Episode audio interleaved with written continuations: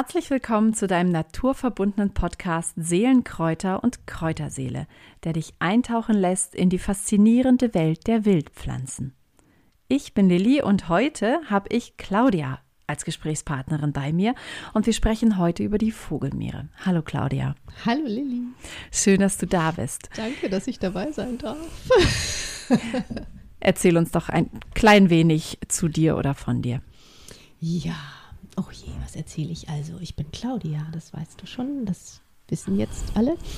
Ähm, ich bin ähm, Balkongärtnerin Mhm. Ähm, und äh, habe jetzt über diesen äh, über dieses Jahr ähm, einiges an, an äh, Kräutlein äh, auf meinem Balkon angesiedelt, mhm. nämlich schon die Brennnessel und den Spitzwegerich und den Löwenzahn, ähm, die ich auch hier ähm, dann im Smoothie oder im Salat äh, oder Nutzt. so dann auch, äh, genau, benutze, esse. Schön. Genau. Und jetzt äh, kommt vielleicht noch die Vogelmeere dazu. Ja, schauen wir doch mal. Genau. Wir fangen so an, dass ähm, ja, ich dich zu einer Meditation einlade und wir in der Meditation der Pflanze begegnen mhm. und danach schauen wir, warum ist die denn so wertvoll für uns? Was hat sie? Was kann sie? In welcher Form können wir sie zu uns nehmen? Und was bringt sie uns vielleicht auch noch auf der seelischen Ebene mit? Ja, schön. Genau. Ich freue mich drauf. Dann darfst du gerne deine Augen schließen. Mhm. Und wir gehen einen Weg entlang, an dem rechts und links Hecken stehen. Und du schaust nach unten zum Fuß der Heckensträucher und du siehst da ein ziemlich frisches, helles Grün.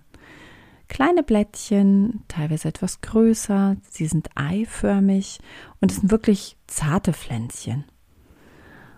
Sie stehen noch hoch und dann gehst du ein paar Schritte weiter und siehst, da ist dieselbe Pflanze, es wird wahrscheinlich dieselbe Pflanze sein, sie ist nur etwas robuster schon und sie legt sich auf den Boden.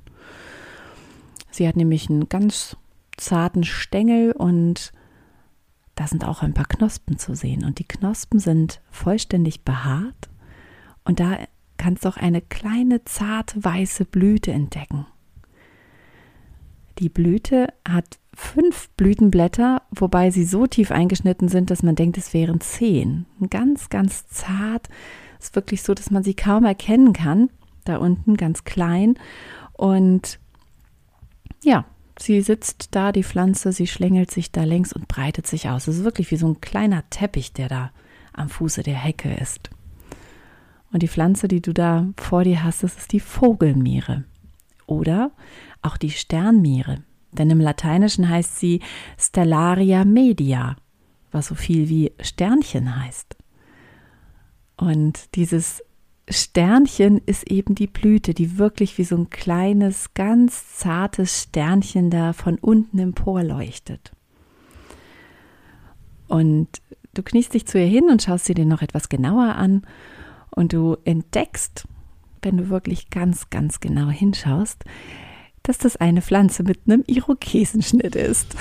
Denn sie hat auf ihrem Stängel äh, zwischen den Blattständen auch immer wechselnd ein, wirklich einen Strich von Härchen. Der ganze Stängel ist glatt, nur an einer Stelle zieht sich von oben nach unten eben dieses Härchenband. Daran ist die Vogelmeere übrigens eindeutig zu erkennen. Und wenn du sie vorsichtig pflückst, dann siehst du einen Faden, der in der Mitte sozusagen übrig bleibt oder eben stehen bleibt ein Stück weit. Und ähm, Daran ist die Vogelmeere eben auch zu erkennen. Sie gehört zu den Wasserdarmgewächsen und das ist dieses Innere, das, was da stehen bleibt, ist dieser sogenannte Wasserdarm.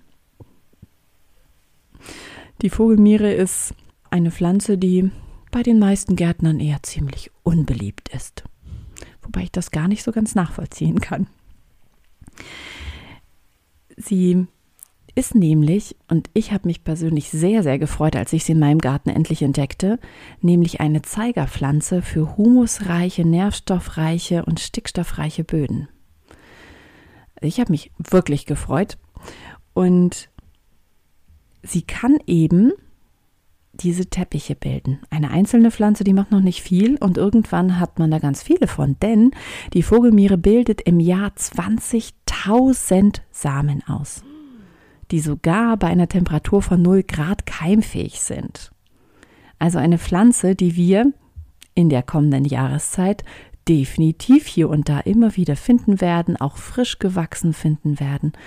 Und die Samen nicht genug, da sie sich ja hinlegt, die Stängel, treibt sie auch da, wo sie eben auf dem Boden liegt, Wurzeln, um so wieder noch mehr Kraft aus der Erde zu holen, um sich noch weiter auszubreiten. Was sagst du zur Vogelmiere? Wow.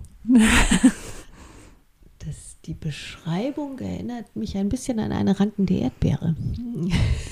Ja, ja, die Erdbeere hat ja auch dieses Verhalten, dass mhm. sie ihre Fühler ausstreckt und dann mhm. immer wieder die neuen Pflänzchen macht. Die Vogelmiere ist eben nicht so groß. Das mhm. ist wirklich ja, also sie kann ziemlich robust werden, ne, wenn mhm. sie größer wird. Und trotzdem finde ich immer, das ist eine Pflanze, die ist, ja, die ist wirklich zu den Füßen der anderen Pflanzen. Die mhm. hält sich da unten. Und ähm, ja, im Zuge der Permakultur und ne, mhm. ökologisch Gärtnern ähm, ist die Tendenz auch dahingehend, sie wirklich stehend, ganz bewusst stehen zu lassen. Damit hast du eine natürliche Mulchdecke. Das, ja, cool, ja. Und gleichzeitig auch noch was für deinen Salat oder wofür auch immer. Mhm. Ne, denn das ist ja das Schöne, die Vogelmeere ist unglaublich reich an Nährstoffen. Also die lässt jeden Kopfsalat alt aussehen. Erzähl, was hat die denn so im Angebot? genau. Die hat einmal Eisen, mhm.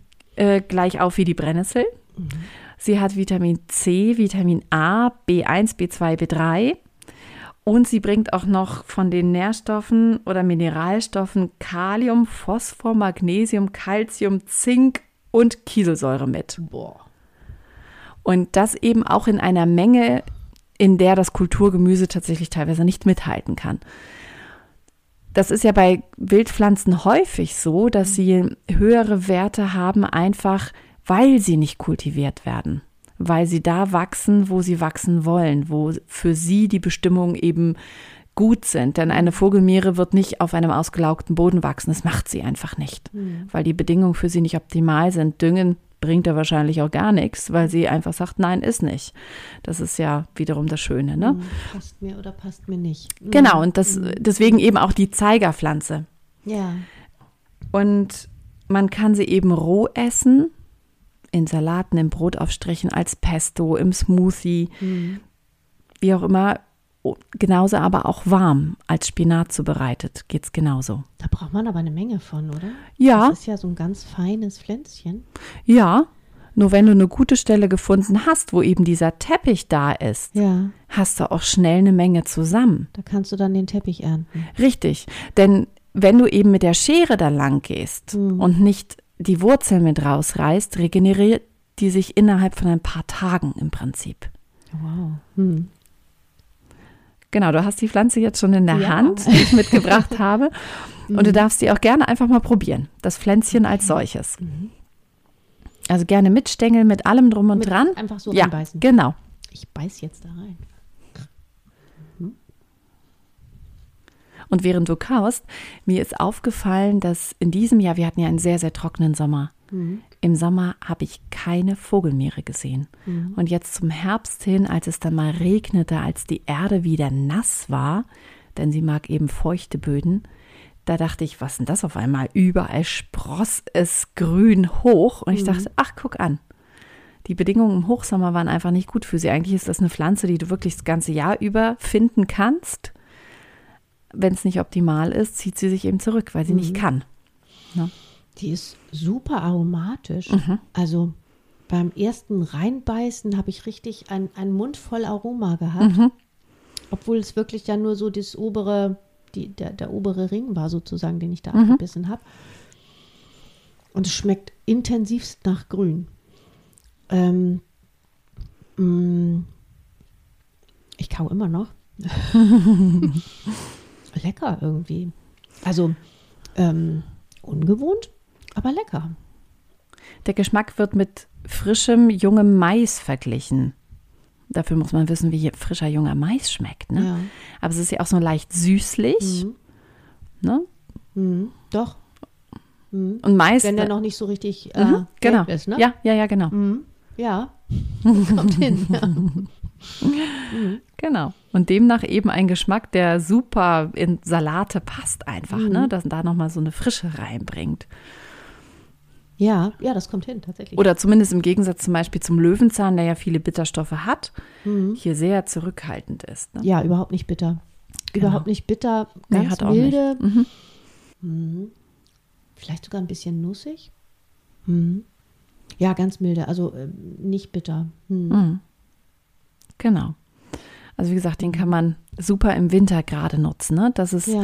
auch eine Vitamin C-Quelle, die permanent frisch da ist. Da musst du nichts trocknen, da musst du nichts sammeln oder im Vorrat haben. Wenn du halt eine Stelle gefunden hast, wo sie wächst, kannst du jeden Tag dran vorbeigehen mit einem Messerchen oder einer Schere in der Tasche und hast immer deine frische Mhm. Portion. Was, was wäre denn so eine Menge, wo du jetzt sagst, die, die, man, ähm, die man so zu sich nehmen könnte, um, um diese Nährstoffe da, ähm, mh, um von den Nährstoffen eine, eine, ähm, Eine ausreichende eine Menge ausreichende Menge ähm, zu sich zu nehmen. Hm. Ja. Das ist ja immer die also Was Frage. bräuchte man davon? wenn du den, wenn du die Vogelmiere alleine isst, sozusagen, Mhm. müsste ich jetzt die konkreten Zahlen im Kopf haben. Ich habe sie mir vorhin nochmal angeschaut und das ist ja auch die Frage, nach welcher Richtlinie gehst du? Ne? Die Deutsche Lebensmittelgesellschaft gibt ja zum Beispiel, was das Vitamin C angeht, Mhm. eine Menge von, oh, weiß ich gar nicht, aber eine ziemlich geringe Tagesmenge an. Mhm. Und es gibt Menschen, die einfach Versuche gemacht haben mit Vitamin C und dann eine deutlich höhere Menge zugeführt haben. Mhm. Und Vitamin C ist ja ein wasserlösliches Vitamin. Da passiert nichts, wenn du mal drüber gehst, über die Maximaldosis. Da scheidet der Körper einfach aus. Mhm. Vielleicht durch einen etwas weicheren Stuhl, aber der Körper kann sich dessen problemlos entledigen. Da Ja. geht's dir nicht dreckig mit. Das merkst du vielleicht nur damit, da drin. Das ist ein bisschen was anderes bei den fettlöslichen Vitaminen. Da kannst du eher eine Hypervitaminose entwickeln ähm, mit Übelkeit und Schwindel und so weiter. Das ist ein bisschen schwieriger. Du isst ja nicht nur Vogelmiere am Tag, du hast ja noch andere Dinge. Daher ist das, glaube ich, ganz schwer zu beantworten. Und ich glaube auch, dass da müsste man sich hinsetzen und gucken, was esse ich denn sonst am Tag und welche Werte haben die anderen Lebensmittel bezüglich der Mineralstoffe. Wahrscheinlich reicht es schon, Vogelmiere essen oder nicht essen. Ne? Das gibt ja schon einen Plus. Definitiv. Auf jeden Fall, genau. Genau. Ja. Klar, Mhm. wenn du sagst, du fängst halt an, einfach äh, so eine Handvoll Vogelmeere dir zum Abendessen mit auf das Brot zu legen oder in einen kleinen Salat, dann hast du ja schon mehr als vorher. Stimmt, genau. Ja, kann man im Prinzip auch wie Sprossen Ja, nehmen oder so. Richtig. Ne? Ja. Die haben, genau, Mhm. haben die so ein bisschen die Qualität von Sprossen, ja, ne? ja, also es ist auch, ich merke auch, ich habe jetzt eben den Stiel noch weiter gegessen in die Zeit eben, während du erzählt hast. Und, und das, das ist wirklich ein Gefühl wie, Mhm. also kann man gut drauf rumkauen. Also ähm, Ja, weil sie, angenehm. weil sie auch ziemlich viel Wasser im Stiel genau, gespeichert genau, haben. der ist sehr ne? saftig, ja. Mhm. Genau, ja. Man kann die Vogelmeere auch als Tee trinken. Und wir haben ja, du hast uns vorhin einen Tee aufgegossen. Ich habe ihn auch noch nicht probiert. Ich habe nur vorhin gedacht, der Duft ist so typisch Vogelmeere, weil ich sie in meinem, in dem Garten meiner Mutter immer rausreißen musste. Und Was ich auch eindrücklich finde, die, die, die ist ja jetzt in dem Becher noch drin ähm, und äh, die sieht noch total lebendig aus, Ja. obwohl ich sie mit kochendem Wasser übergossen habe. wenn wir sie rausholen würden, würde sie wahrscheinlich zusammenfallen, aber die sieht da drin aus wie eine Wasserpflanze. Ja, aber ne? es gibt durchaus äh, Pflanzen und Ja. Kräuter, die anders aussehen danach. Mhm. Der Geschmack ist tatsächlich lecker. ähm, die schmeckt im Tee tatsächlich genauso, wie wenn man auf dem Kraut kaut. Interessant, ne? Total. Und es füllt eben die komplette Mundhöhle einmal aus. Ja. Man hat eine Süße drin, finde ich. Mhm. Wie eben der junge Mais, der ja auch noch milchig süß ist. Mhm. Und der Stiel ist sogar noch knusprig. Witzig. Und gleichzeitig sehr, also der Tee ist mild, der ist nicht aufdringlich. Mhm. Echt cool. Mild, also der geht auch, also ich glaube, den wird auch meine Tochter trinken, Ja, schön. glaube ich. Denke ich, ja. Den wird auch, also der schmeckt total angenehm. Ja, Mhm. süßlich, Mhm. bisschen grün, bisschen süßlich. Ja, und in der Volksheilkunde wird der Tee eben zur Bluterneuerung eingesetzt, Mhm. durch den Eisengehalt wahrscheinlich, Mhm. ähm, aber auch als Impulsgeber bei Nieren- und Blasenleiden. Das finde ich halt ganz interessant. Mhm. So, ne, er scheint was anstoßen zu können ähm, und eben reinigt er auch innerlich bei Hautkrankheiten. Das finde ich spannend. Erzähl mal. Mehr weiß ich bisher so. auch noch nicht, aber also die, das Thema Haut Mhm. ist, korrespondiert ja ganz oft mit dem Thema Darm. Mhm. Ne? Der Ja, Darm ist unser größtes. Mhm. inneres Organ. Durch die vielen Darmzotten hat er ja eine unfassbare Fläche. Mhm. Und auch da findet ja sozusagen der Kontakt zur Außenwelt über die Nahrung statt. Ne? Da ist, wird ja entschieden, was wird aufgenommen, was wird nicht aufgenommen. Mhm. Und uns eben mit Nährstoffen versorgt. Und die Haut ist ja letztlich das Pendant dazu im Sinne von, es ist ja unser Abgrenzungsorgan zu unserer Umwelt. Ja, genau. Ne? Und da auch die Frage, was tangiert mich? Also was berührt mich? Mhm. Ne? Und ähm, ja, wie kann ich damit umgehen? Mit den Einflüssen der Außenwelt, der Umwelt, kann ich mich abgrenzen oder fällt mir das manchmal schwer? Diese Themen Haut und Darm finde ich sowieso total spannend. Ne? Dass ich eben die Haut auch durch innerliche Anwendung behandeln kann. Mhm.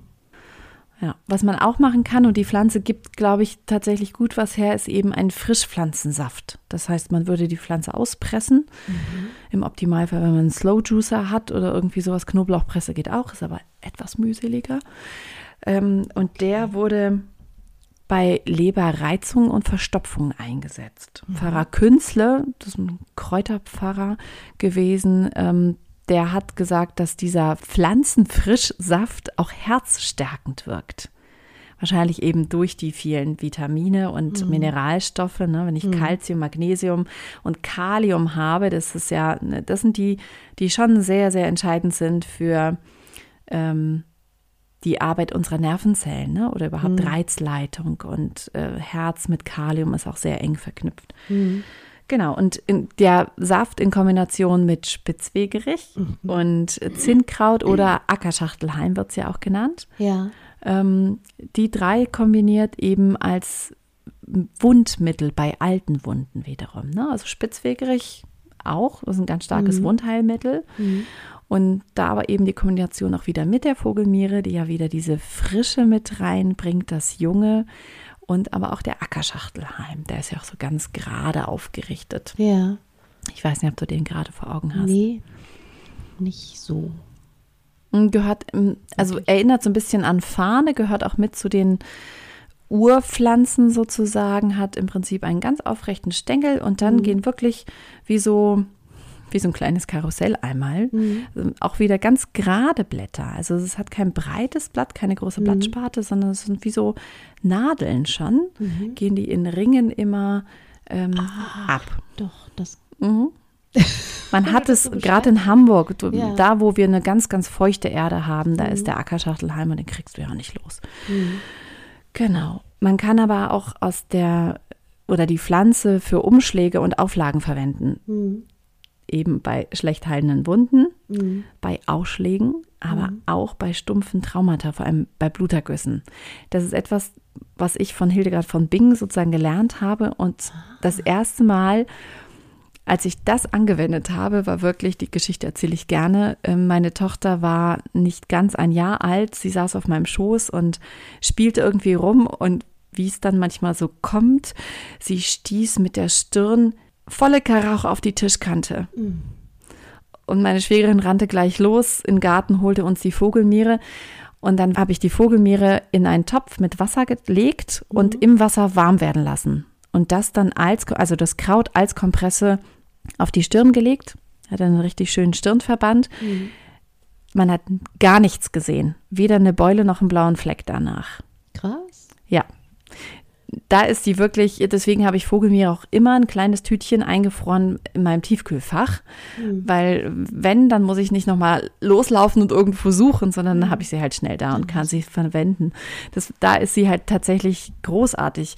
Das ist ja cool. Und das ist etwas, was ich bisher auch bis auf Hildegard noch nie irgendwo in der Literatur gefunden habe, dass die Vogelmiere da wirken kann.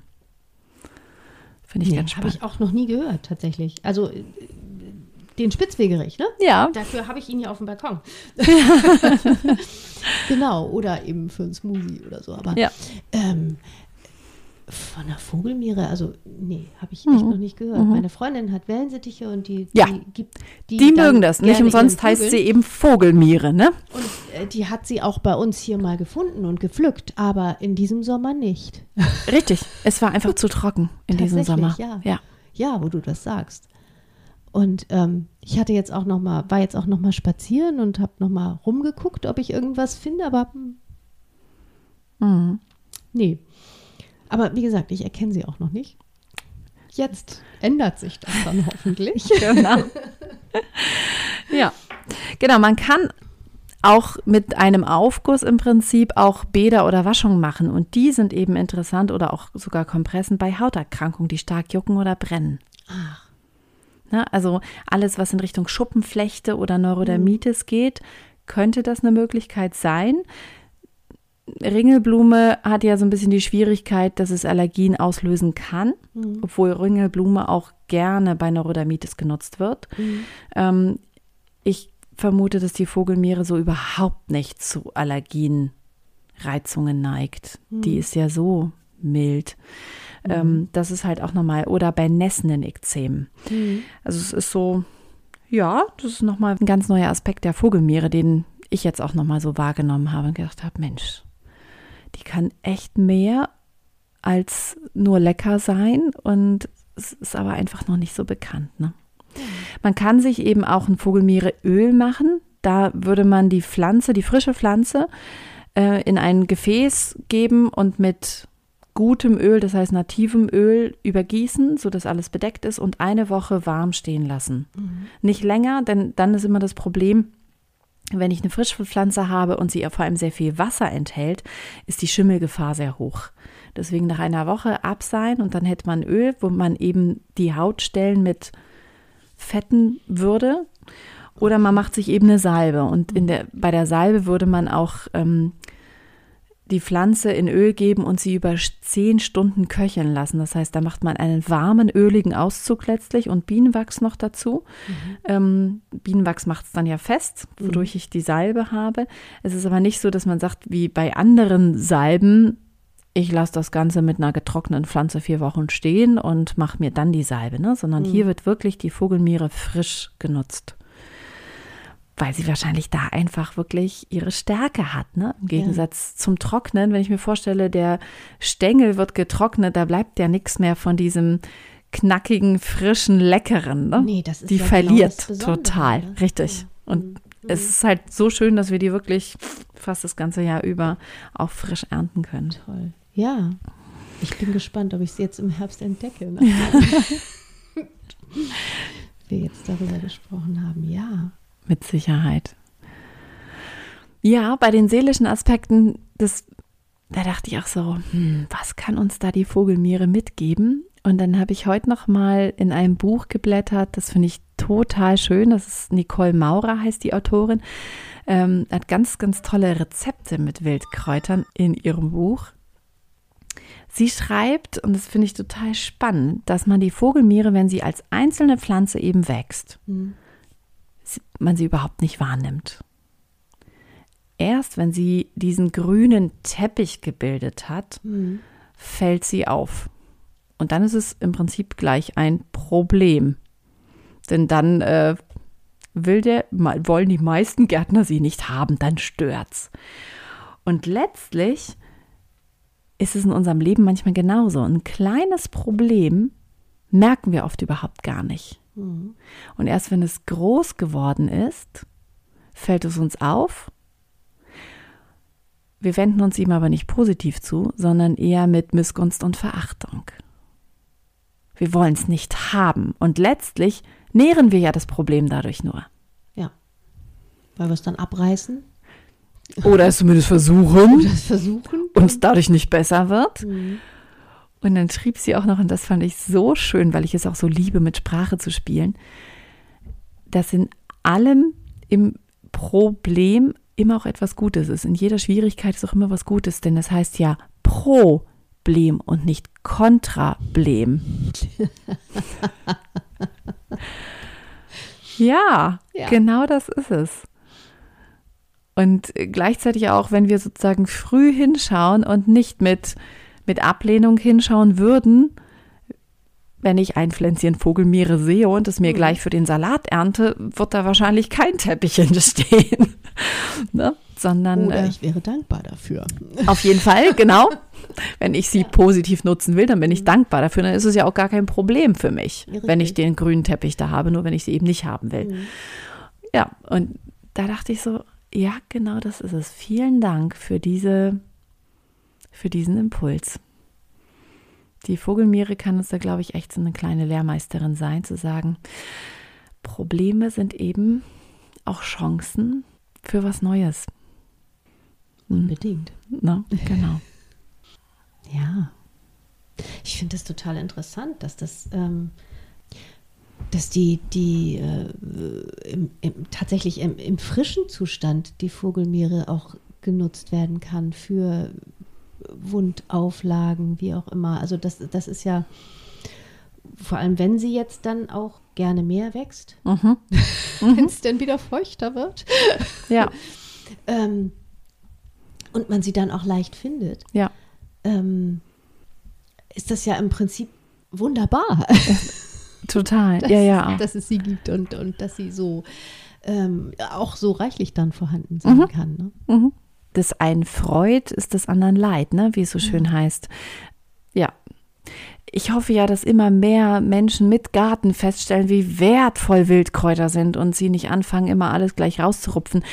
Auch wenn ich in meinem Gemüsebeet schon noch schaue, was möchte ich neben wem stehen haben. Ne? Mhm. Das sind ja auch immer Wasser- und Nährstoffkonkurrenten. Mhm. ist einfach so. Und da möchte ich schon auch, dass mein Gemüse wächst. Und gleichzeitig schaffe ich bewusst Ecken in meinem Garten, wo sie einfach wachsen dürfen. Oder ich hole mir extra noch die Wildkräuter da rein, ähm, Genau, um sie einfach zu haben und nutzen zu können. Genau. genau, ja. Ja, im Prinzip so habe ich es auch gemacht. Ne? Also ich Mhm. habe mir die, die, äh, das, was ich haben wollte, hier Mhm. mitgenommen beim, beim Spaziergang dann, ne? Oder Ja. genau. Und ähm, die freuen sich hier. Also das ist das Schöne daran. Da, darüber freue ich mich. Eine großartige Symbiose. Ja. Ja. Ja, Claudia, ich Mhm. danke dir für dieses Gespräch. Danke dir, liebe Lilly. Und ja, wenn du, lieber Zuhörer oder liebe Zuhörerin, Lust bekommen hast, die Vogelmiere auch persönlich und in freier Wildbahn kennenzulernen, dann möchte ich dich herzlich einladen, mich bei einer Kräuterwanderung zu begleiten oder auch einen Kräuterkurs zu besuchen, in dem wir die Wildkräuter dann sammeln und auch direkt verarbeiten oder eine Salbe herstellen oder einfach was Leckeres zu essen. Termine und weitere Informationen findest du auf meiner Internetseite unter www.lillis-kräuterpfad.de. Ich danke dir, dass du dir die Zeit genommen hast und mir dein Ohr geschenkt hast und ja, freue mich auf das nächste Mal. Bis bald, deine Lilly.